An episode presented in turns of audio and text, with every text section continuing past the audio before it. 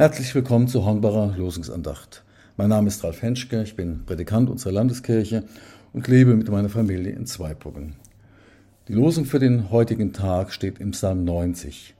Lehre uns bedenken, dass wir sterben müssen, auf dass wir klug werden. Den Lehrtext finden wir im Römerbrief. Leben wir, so leben wir dem Herrn, sterben wir, so sterben wir dem Herrn. Darum wir leben oder sterben, so sind wir des Herrn. Liebe Hörerinnen, liebe Hörer, Breaking News. Wir alle werden sterben. Eine große Sensation ist diese Entdeckung wahrlich nicht. Dass wir sterben werden, wissen wir. Das muss uns nicht gesagt werden. Aber was wissen wir nicht alles, ohne dass es uns besonders tangieren würde? Meist sind wir doch froh, nicht darüber nachdenken zu müssen. Meist sind wir doch froh, den Tod so weit wie möglich aus unserem persönlichen Leben heraushalten zu können. Denn erscheint es uns nicht eigentlich unvorstellbar, dass es uns irgendwann einmal nicht mehr geben wird? Den eigenen Tod, die eigene Endlichkeit anzunehmen, das fällt uns Menschen oft schwer.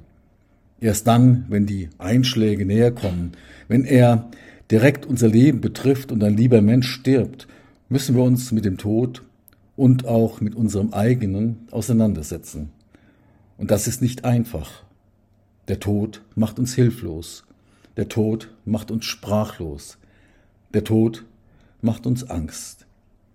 Es war ein altrömischer Brauch, dass hinter einem siegreichen Feldherrn, dem ein Triumphzug gewährt wurde, ein Priester oder Diener stand, der ihm einen Lorbeerkranz über den Kopf hielt und ihn ununterbrochen mahnte, Memento moriendum esse.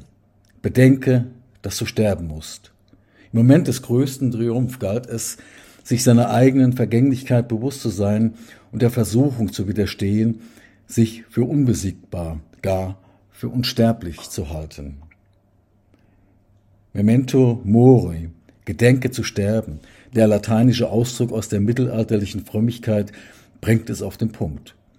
Wir müssen uns der Endlichkeit unseres Lebens, unserer Sterblichkeit und dem Tod als Bestandteil des Lebens bewusst werden. Der Tod ist sicher, nur die Stunde unseres Todes bleibt ungewiss. Doch dieses Bewusstwerden der Vergänglichkeit soll uns keine Angst machen, sondern uns vielmehr dazu motivieren, unser eigenes Leben aktiv zu gestalten und unsere begrenzte Zeit sinnvoll zu nutzen. Auf der Suche nach dem Sinn des Lebens kommen wir nicht daran vorbei, uns unserer eigenen Vergänglichkeit zu stellen. Nicht den Tod sollte man fürchten, hat Marc Aurel treffend formuliert, sondern dass man nie beginnen wird zu leben. Zwischen Geburt und Tod ereignet sich das, was wir Leben nennen. Es ist wie ein Strom, der vorüberfließt. Jeden Moment, jede Stunde, jeden Tag gibt es nur einmal und er will gelebt werden.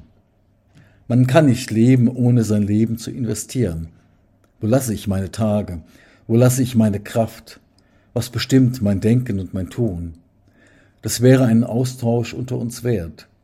Diese Frage zuzulassen, den Tod nicht verdrängen, sondern sich selbst zu fragen, mit anderen darüber zu sprechen. Wie lebe ich?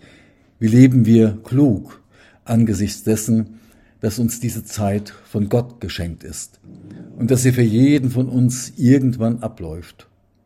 Wie möchte ich meine Zeit verbringen?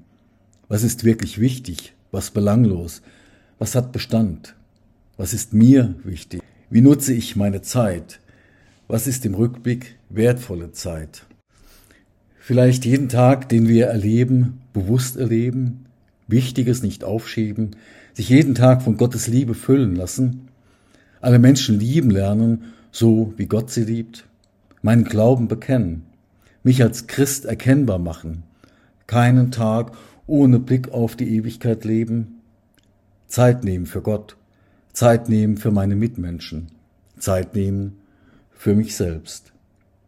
Lehre uns bedenken, dass wir sterben müssen, auf dass wir klug werden. In dieser Bitte wendet sich ein Beter hilfesuchend an Gott. Er weiß, dass er es allein nicht schaffen kann und wendet sich folgerichtig mit seiner Hilflosigkeit an den Schöpfer allen Lebens.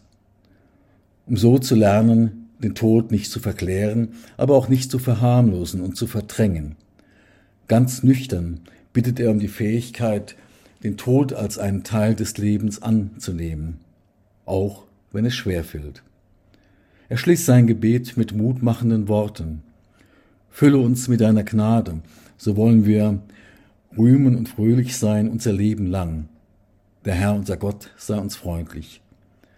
Gottes Gnade, seine umfassende Zuwendung, Güte und Freundlichkeit, Gottes Liebe, wenn sie uns erfüllt, können wir uns getrost dem Leben und seinen Herausforderungen zuwenden.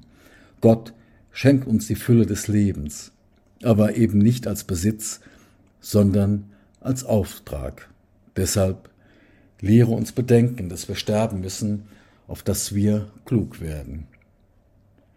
Liebender Vater, auch wir werden einmal sterben. Lass uns das nicht verdrängen. Lass uns aber nicht in Furcht leben, sondern in der Gewissheit, dass wir in deiner machtvollen Hand geborgen sind. Lass uns ein gutes, kluges Herz gewinnen und in all der Unruhe und Unsicherheit unseres Alltags mit dir und deinen unbegrenzten Möglichkeiten rechnen. Amen.